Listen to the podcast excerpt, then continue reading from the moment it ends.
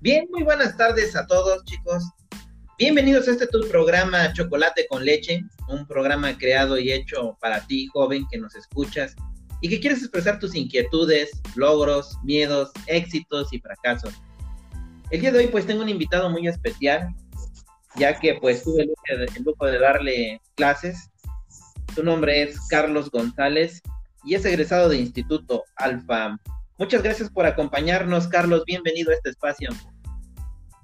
Hola, ¿qué tal? Muy buenas tardes. Muchas gracias por la invitación. Muy bien, Carlos, pues el tema de hoy es acerca de tu primer empleo. ¿Cómo es ese sentimiento cuando ya has terminado tu bachillerato y tienes que buscar empleo por primera vez, Carlos? ¿Cómo te sentías? ¿Te sentías nervioso? ¿Te sentías feliz? ¿Sentías que llevabas todo el conocimiento? ¿Cómo fue? La verdad, muy, muy, muy nervioso. Fue un tema que fue para mí algo a veces hasta estresante, incluso lo sigue siendo en la actualidad, porque digo, y si no cumplo con el perfil, si no paso las pruebas necesarias para que consiga el trabajo, la verdad, en mi primer empleo fue, fue muy, muy complicado para mí el tema de, de la inseguridad que me causaba. ¿Cuál fue tu primer empleo, Carlos? Mi primer empleo, mi primer empleo fue ser guardia en una privada. En una para unas casas. Eh, me imagino que tiene su riesgo, ¿no es cierto? Así es. La verdad es que es algo complicado. No es muy difícil, pero es complicado porque tienes que estar checando el tema de que pues tienes que hacer las rondines para poder verificar que las casas se encuentren en buen estado, que no haya una persona que esté haciendo mal uso de las de el complejo.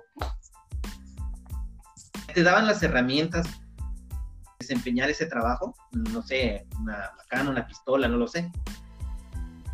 En este caso me daban las herramientas que era una fajilla con una macana y un gas pimienta en caso de que hubiera algún percance entre vecinos, poder acudir y solucionar el problema que tenían los vecinos o si se suscitaba un problema en la puerta principal de acceso. ¿No te daba miedo, Carlos? ¿Perdón? ¿No te daba miedo? al principio sí, pero después de que empiezas a conocer a los vecinos y ves cómo es la situación en la privada, eh, te vas relajando un poquito, pero no por eso tienes que estar bajando como que la guardia, tienes que estar al pendiente todo el tiempo.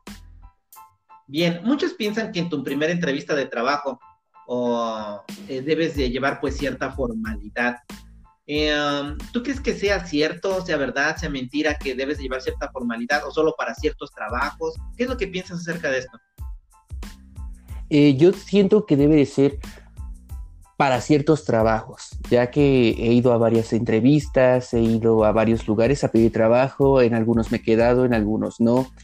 Eh, por ejemplo, me tocó ir a una entrevista de trabajo en la zona industrial de aquí de Tizayuca, iba bastante formal, iba por un puesto de oficina y simplemente no me aceptaron. En cambio, ahí mismo en la zona industrial fui a buscar trabajo, fui un poco más informal y me aceptaron inmediatamente. Fue muy variable, ¿no es cierto? Eh, ¿Cuál fue tu primer sueldo, Carlos? Platícanos, ¿cuánto fue lo que empezaste a ganar en tu primer trabajo? Después de que egresaste. En mi primer trabajo. En mi primer trabajo, después de que salí de Instituto Alfa, ganaba a la quincena dos mil pesos. Dos mil pesos a la quincena. ¿A ti te parece que estaba bien, que estaba mal, que era poco, que era mucho? ¿O era un sueldo aceptable para tus necesidades? Pues para mis necesidades era bastante aceptable, ya que pues no tenía que pagar tantas cosas yo en ese momento. Solamente era como que un apoyo extra para mi familia. Ok. Eh, um, ¿Cómo fue que decides hacer un cambio de ese trabajo? Porque tengo entendido que después de ese tuviste otro más. Eh, ¿Nos podrías platicar cómo fue qué fue ese cambio? Ah, ok. Aquí, por ejemplo, en el servicio de vigilante, cuando estaba trabajando ahí con ellos, el tema por el que me cambié de trabajo fue porque terminaron, bueno, concluyó el servicio que ofrecía la empresa con la que yo estaba afiliado. Entonces se termina el servicio y pues prácticamente nos, nos liquidaron. ¿Cómo fue tu búsqueda de trabajo? ¿Cómo lo hacías? perdón que te interrumpa, ¿a través de qué medios utilizabas tú para conseguir un trabajo?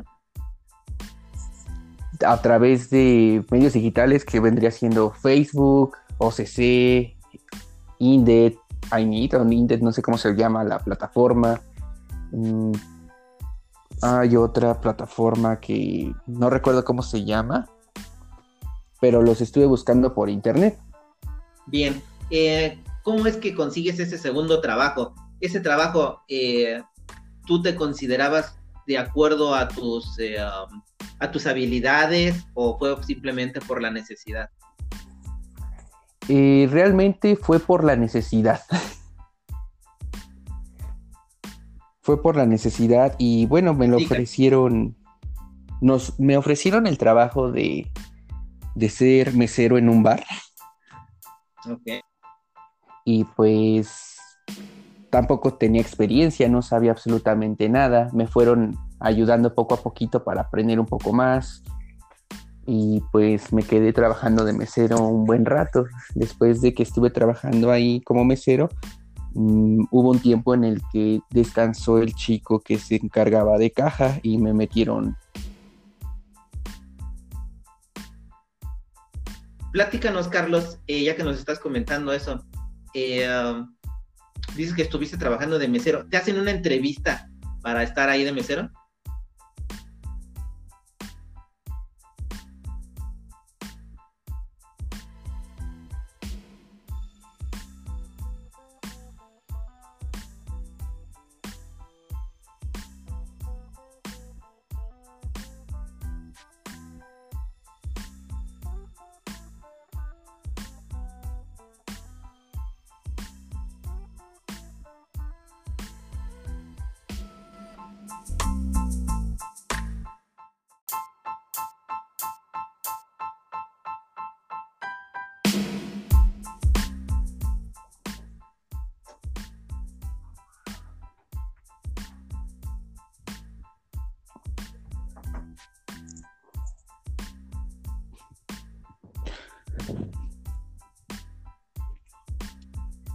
Carlos, pues continuando con esta entrevista, nos estabas comentando que tu segundo trabajo fue pues acerca de mesero.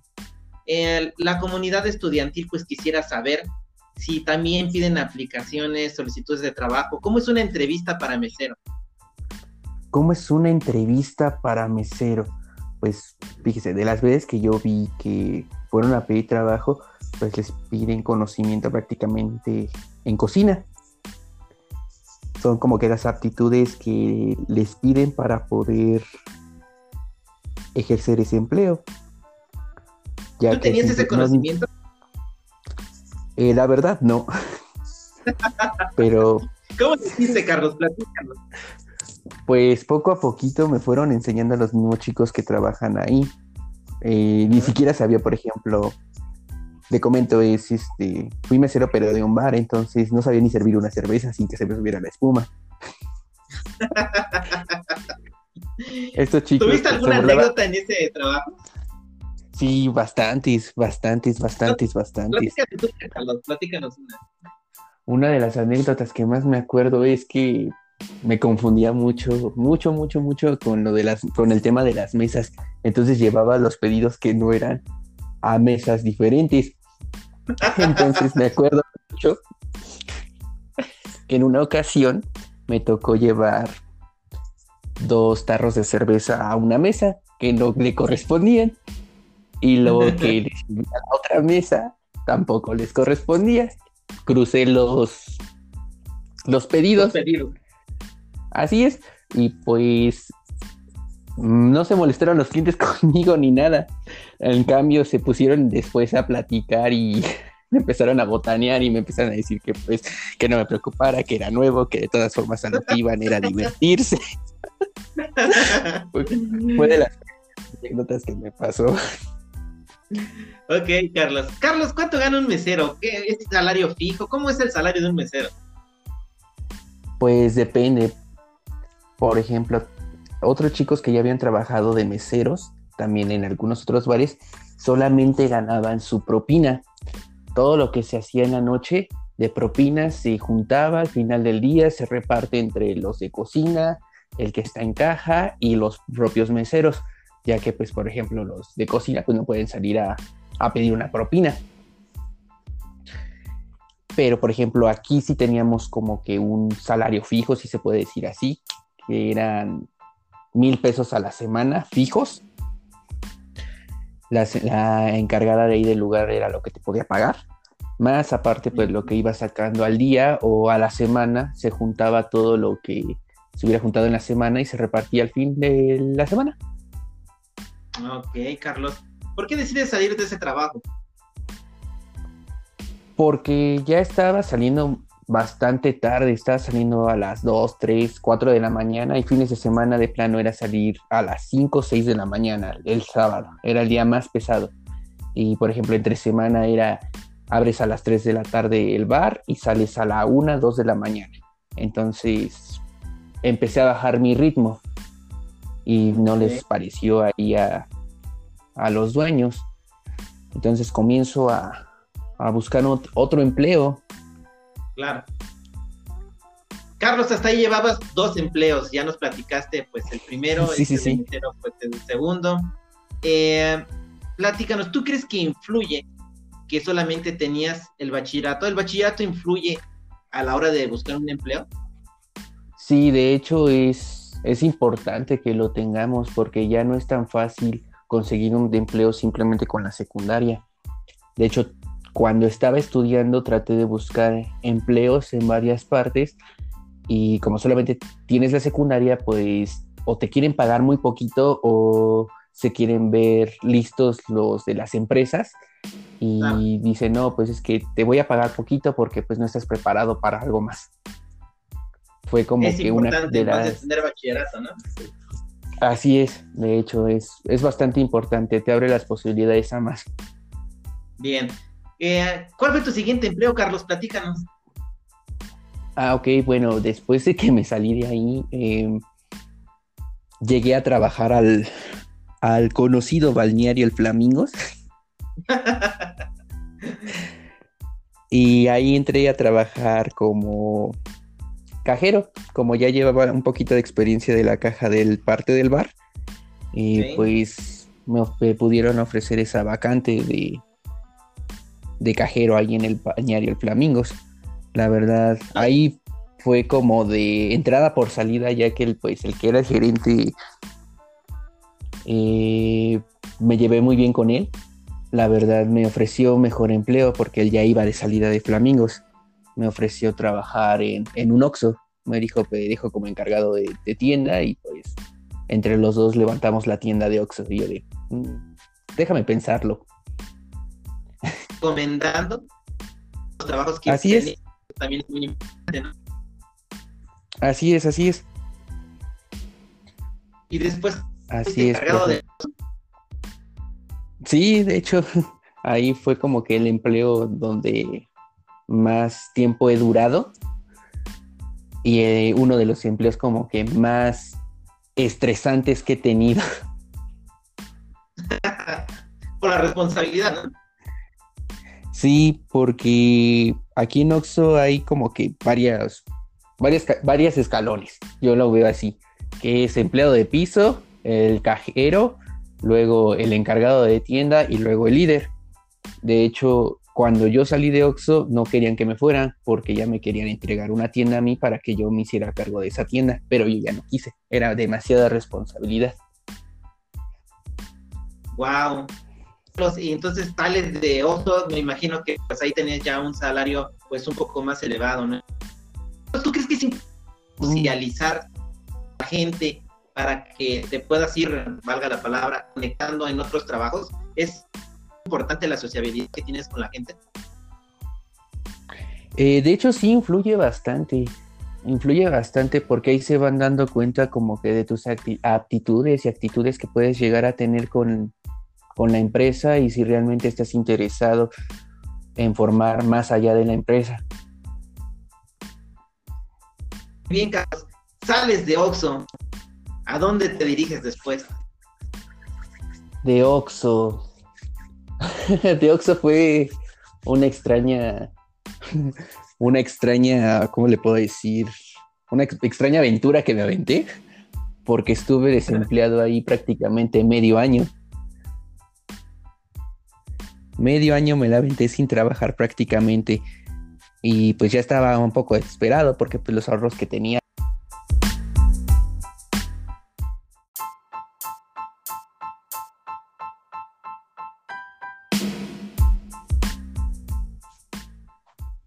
Bien, pues volvemos chicos. Y antes de continuar, Carlos, pues te comento que hay una chica del Instituto Alfa que está haciéndote una pregunta.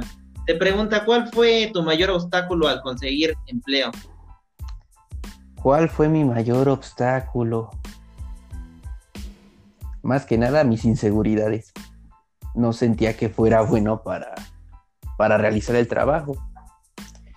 Pero pues una vez que vas trabajando y te vas enfocando en lo que te dicen que tienes que hacer, pues realmente no es difícil acatar una orden y... Eso con el tiempo, ¿no? Se va puliendo. Exacto. Carlos, ya pues tuviste un, eh, un, medio año que te aventaste de vacaciones, ¿no? sí, sí, sí. Así es. ¿Qué sigue después? ¿Cuál fue tu otro trabajo? Después de ahí, por azares del destino, mm, empiezan a construir, bueno, estaban terminando de construir lo que es la plaza ahí en Tizara. Y de buenas a primeras se me ocurre ir a la bolsa de trabajo y estaban reclutando gente mucha gente para, por ejemplo, del cine. Y digo, no, pues vamos a ver si, si puedes pasar a, la entrevista con los del cine. Y pues no, ya se habían acabado las vacantes. Y yo de, mm, bueno, ya ni modo. Y pues vi que tenían un anuncio de, de modatelas. Y digo, ok, no sé nada de eso, pero pues no pierdo nada con ir a preguntar. Y ahí te va Carlos a preguntar a la sucursal del Modatelas del centro. Pregunta, Carlos, este, sobre la vacante y todo. Te lo, bueno, en este caso me lo pintan muy bonito, que el trabajo va, a ser muy tranquilo, que pues ahorita nada más necesitaban apoyo para poder levantar la tienda. Y pues yo ya estaba un poco desesperado por el tema de que pues ya no tenía dinero. Y pues me, me decido meter a trabajar ahí. a Modatelas. ¿Cómo es tu experiencia, cómo es tu experiencia en Modatelas? Eh, a diferencia de tus otros trabajos que pues ya habías trabajado en un trabajo nocturno, ya habías estado en un Oxxo también, pues trabajando muchas horas, mucha responsabilidad, y llegas a Modatelas porque muchas veces nosotros llegamos y los vemos y mucha gente piensa que no están haciendo nada. Platícanos, ¿cómo fue? No, pues aquí la experiencia en Modatelas fue prácticamente levantar la tienda desde ceros de que llegaban los camiones con todo el producto. Y pues yo no conocía nada de telas, yo no sabía la diferencia entre una tela para hacer una sábana y una tela para hacer una cortina. Yo no tenía nada, nada, nada de experiencia en eso, pero pues poco a poquito pues nos fueron capacitando para saber cómo poder diferenciar las telas, qué tipo de telas iban con, por ejemplo, con cortinas, qué telas iban, por ejemplo, para hacer un vestido, una ropa, una camisa. Fue un poco, fue un poco complicado, pero fue divertido al mismo tiempo poder saber cómo es que se fabrica, de hecho, hasta la ropa. Ay, mira qué interesante, Carlos. Carlos, ¿cuánto les pagaban ahí? ¿Cuánto ganaba una persona en Modatelas? Aquí en Modatelas, bueno, por ser un agente de piso te pagan 800 pesos. Y bueno, a mí me la pintaron en este caso muy bonito y por lo que acepté el tema de... Por el tema de querer este, pues tener el trabajo, me pintaron que iba a ganar comisiones, pero nunca nos explicaron cómo iba a ser el rango de las comisiones. Ese fue un error que yo tuve al, al anticiparme y decidir y decir el sí para poder trabajar ahí. Claro. Carlos, Aquí. Eh, ¿por, qué ¿por qué decides salir de Modatelas? Porque tengo entendido que después de Modatelas, pues te fuiste a otro trabajo, ¿no? Andabas como de mil usos, Carlos. Platica. Sí, sí, sí. No, pues la verdad aquí, pues, la verdad, lo que te pagaban era muy poco, entonces, pues, no me alcanzaba ni para los pasajes, me alcanzaba realmente. Entonces un buen día ahí me estoy en la tienda, ya había terminado mis actividades que tenía que hacer, nada más estaba esperando a que llegaran los clientes, entonces agarro mi teléfono y dije, no, ya, ya, ya me harté de estar aquí. me pongo a, a buscar trabajo y pues me encuentro con el trabajo actual que tengo, que es cajero en, en un distribuidor de, de, Telcel, que también se encuentra aquí mismo en la plaza ahí en Pizarra.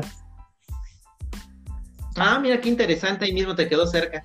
Sí, de hecho, aquí tuve como que la suerte, si se puede decir así, porque yo todavía uno de mis compañeros le digo, ah, mira, estaban solicitando cajero para, para Telcel. Y dice, ay, deberías de postularte. Le digo, ay, no, no sé, qué flojera, ya me aguanto aquí a que terminemos el año.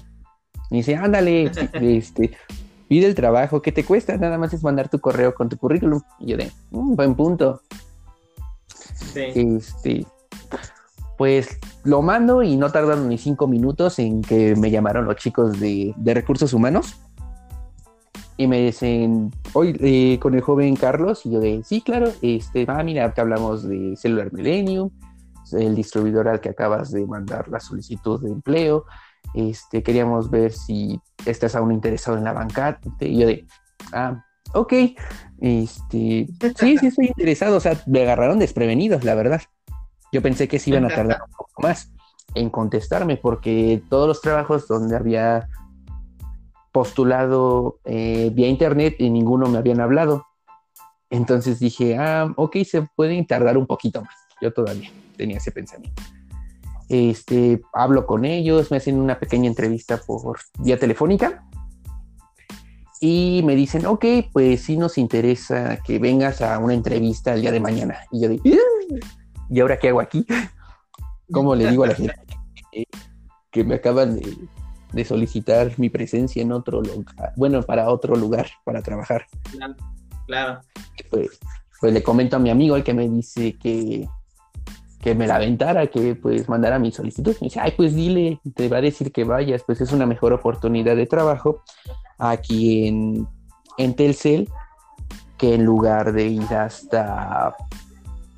Bueno, que sigas aquí, o sea, te va a decir que sí, es una mejor oportunidad. Y aparte es algo que tú sabes hacer el, ya con todo y voy con miedo, le digo a mi gerente, ah, este, oiga, jefa, dice, ¿qué pasó, Carlos? Eh, tengo que decirle algo. Me dice, ¿qué pasó? digo, yo creo que mañana voy a necesitar mi día de descanso. Me dice, no, tu descanso es hasta el viernes. Y yo de, eh, ¿cómo le explico que me acaban de ofrecer trabajo en, otro lado? Y, me dice, ah, no, ¿cómo crees? Le digo, sí, por eso le estoy pidiendo mi, día de descanso el día de mañana. Dice, no, no, no, ve, ve a tu entrevista de trabajo. Este, si es para una mejor oportunidad de trabajo para ti, pues adelante, ve, yo te doy chance de que, de que vayas, esperando que te quedes. Yo de, ok, pues voy, presento otra vez mi currículum, me presento con las personas de recursos humanos y me pasan a hacer una serie de, de pruebas y las apruebo. Y pues fue como, como conseguí el trabajo en Telcel y pues es en el que estoy actualmente. Carlos, hasta este momento, por todos tus trabajos que nos has estado platicando, pues te has estado desarrollando en el área de atención al cliente, porque si nosotros hacemos un recuento de todos tus trabajos, siempre estuviste en contacto con, con personas, ¿no? En ese aspecto, lo cual pues, ya te da cierta experiencia, cierta pauta en la cual tú te puedes desarrollar. Existen empresas, Carlos, que buscan perfiles como el tuyo, empresas mucho más grandes. Claro, no están aquí, ya sabemos que Tizayuca es un lugar muy pequeño, tiene sus ventajas y sus desventajas, que pues, no gastas tanto en pasaje, etcétera. Pero también eh, quisiera que nos platicaras ahora cuáles son tus aspiraciones. ¿Cómo te ves antes? ¿Cómo te ves hoy? Si lograste progresar y cuáles son tus aspiraciones. Bueno, pues anteriormente, pues es como les digo, me veía muy, muy inseguro de poder conseguir un trabajo. Eh, con el paso del tiempo, con la experiencia que he tenido con la gente, he tenido la suerte de que han sido muy amables conmigo, entonces eso me ha ayudado un poquito a que pueda seguir mejorando en el tema de atención al cliente. Luego, por ejemplo, en el OXO, eh, lo mismo, fue atención al cliente, me empezaron a capacitar para que me fuera prácticamente ya ser un líder de tienda. La verdad era algo muy, muy pesado, muy estresante, pero poco a poquito fui mejorando ahí algunos aspectos. Actualmente me siento confiado de que ya puedo realizar cualquier tipo de actividad que me puedan decir en algún empleo de, oye Carlos, ¿puedes hacer esto? Claro, sin ningún problema, hoy lo hago. aspiraciones que tengo, por ejemplo, ahorita tengo la posibilidad de ya no ser un simple cajero, me están dando la posibilidad de ser, aquí en Telcel se le llama asesor de reacción, es un, se puede decir como un encargado de tienda pero es, se puede decir que es una persona que se encarga de que vaya a otras tiendas a poner orden en la tienda. Porque tanto mm, tienes que ver, este, por ejemplo, temas de caja, temas de venta, temas de un encargado, temas de capturas de planes, de datos de las personas, temas confidenciales de la empresa. Es lo que me han estado enseñando últimamente. Entonces, prácticamente me falta simplemente la parte del encargado, como que pulirla un poquito más para que me pueda hacer un asesor de reacción en este caso. Muy bien, Carlos. Carlos, ¿qué le puedes recomendar a los chicos jóvenes, a las generaciones que vienen atrás de nosotros o atrás de ti más bien? Eh, ¿Qué les puedes recomendar para poder romper sus miedos en ese primer eh, eh, trabajo, en cómo ganar esa confianza? ¿Qué les puedes recomendar a ellos? Pues aquí una recomendación que usted me dio y también me dieron algunos otros profesores como la profa Jocelyn y la profa Marisol, que fue de sé tú mismo, no tienes por qué estar ocultando quién eres, porque si tú ocultas algo de quién no eres, eh, no vas a progresar en tu trabajo, te vas a ir trabando poco a poquito, poco a poquito te vas a ir poniendo tú mismo como que tus, tus trabas. Muy es como que el mejor consejo que les puedo dar a los chicos, que sean ustedes mismos al momento de querer hacer su, su primera entrevista de trabajo y que no vayan nerviosos. Finalmente, el trabajo todavía no lo tiene y vas en busca de él. Entonces, no se puede perder nada que no tienes. claro, muy buen punto, muy buen punto. Carlos, pues eh, ya para finalizar quisiéramos que nos contaras pues una anécdota que te haya dejado marcado en tus trabajos, eh, ya sea que pues, haya sido graciosa o no graciosa, pero algo que te haya marcado como, como persona, como trabajador en esa búsqueda incansable de obtener pues un buen trabajo. Pues si puedo decirlo sería por ejemplo en el OXO. En el OXO la verdad ahí me formé un poco más en el tema laboral, ya que fue para mí un gran reto porque no sabía absolutamente nada de cómo funcionaba su sistema. Me metieron luego, luego a la caja. Fue, fue un poco complicado, pero no fue algo que no pudiera hacer. El tema que más me acuerdo es que fue cuando ya me... Se le dice esta cosa, te pusieran a cargo de la tienda. Eh, me liberaran para ser el, encargado de la tienda. Me acuerdo mucho que me hacen mi examen de encargado y yo bien nervioso porque estaba de, no, Carlos, tú lo vas a poder pasar, no lo vas a poder pasar. Y todavía estaba rezando. Carlos todavía estaba rezando. Los calzones como yo, yo. este, me meten a caja, me ponen a prueba, me dicen, por favor, verifica esto, verifica aquello. Y yo de, oh, ok, eh, voy para allá. Y empecé a moverle la máquina y me van calificando. Ahora, por favor, este, pues necesito que, que hagas esto, que pases un producto y me lo busques. Eso nunca se me va a olvidar, me dijo la chica que me hizo el examen. Necesito que me busques este producto en el Cardex. Y yo de, ¿cómo hago eso? Se me borró la cinta totalmente de cómo buscar un producto a través del Cardex. Entonces vi que me anotó ahí algo mal y me dice, ok, no te preocupes, vamos a pasar a la siguiente parte. Vemos esto del Cardex en, un ratito, a ver si te acuerdas. Y yo de, ok, gracias. Y ya nada más vi la cara de mi, de, bueno, de mi líder, de, no la riegues, no la riegues, Carlos, no la riegues. Y yo de, sentí la, sentí la presión, la verdad. Este, entonces comienzo a hacer las otras pruebas y como volteado era mi líder, me ponía más nervioso hasta que lo quitaron de ahí. lo, lo, quitan de ahí y ya Carlos como que volvió a la normalidad.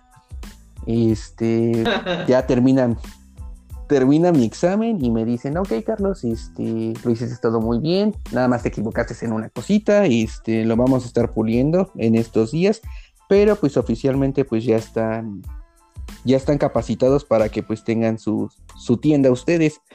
Este, ya se les vamos a entregar el día martes. Y pues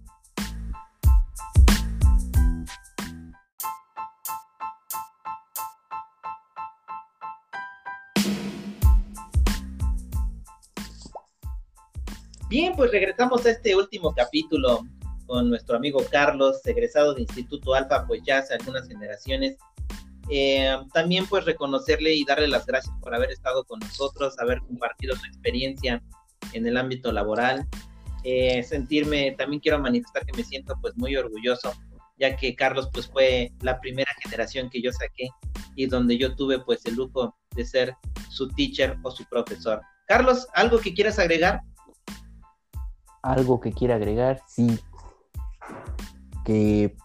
Es una recomendación para los alumnos de esta generación y los que están a punto de ingresar a ya sea Alfa, ya sea Alcobae, ya sea cualquier prepa o cualquier instituto, universidad, secundaria, prepa, que la verdad pues aprovechen mucho lo que pueden dar sus papás por ellos, porque no todos saben las posibilidades que pueden llegar a tener su familia para poder hacer que su hijo o hija llegue a tal grado de estudios. La verdad es algo que deben de, apreciar bastante. Entonces, mi mejor recomendación es que si los están apoyando sus papás, pues lo aprovechen lo más porque se pueda. Bien, Carlos, pues muy buen consejo. Muchas gracias por haber estado aquí en Chocolate con Leche. Tendremos más temas, tendremos más invitados y pues seguiremos escuchando a alumnos, exalumnos y a jóvenes que quieran manifestarse, que quieran eh, salir al aire, que quieran ser escuchados. Como dije al principio, pues es para que tú hables acerca de tus inquietudes, tus logros, tus miedos, tus éxitos, tus fracasos. Este canal fue creado para ti, joven, alumno, exalumno y jóvenes de esta generación. Carlos, pues, a nombre de Chocolate con Leche te damos las gracias y te deseamos lo mejor en tu en tu carrera, en tu desenvolvimiento, tanto profesional como en lo individual. Muchas gracias por estar con nosotros. No, se lo agradezco a usted, gracias por la invitación y cuando se pueda, pues aquí sin ningún problema estaría ayudándoles para poderles contestar algunas inquietudes a los chicos. Gracias, Carlos, que estés muy bien. Saludos. Saludos, hasta luego, profe. Muchísimas gracias por la invitación. Bye.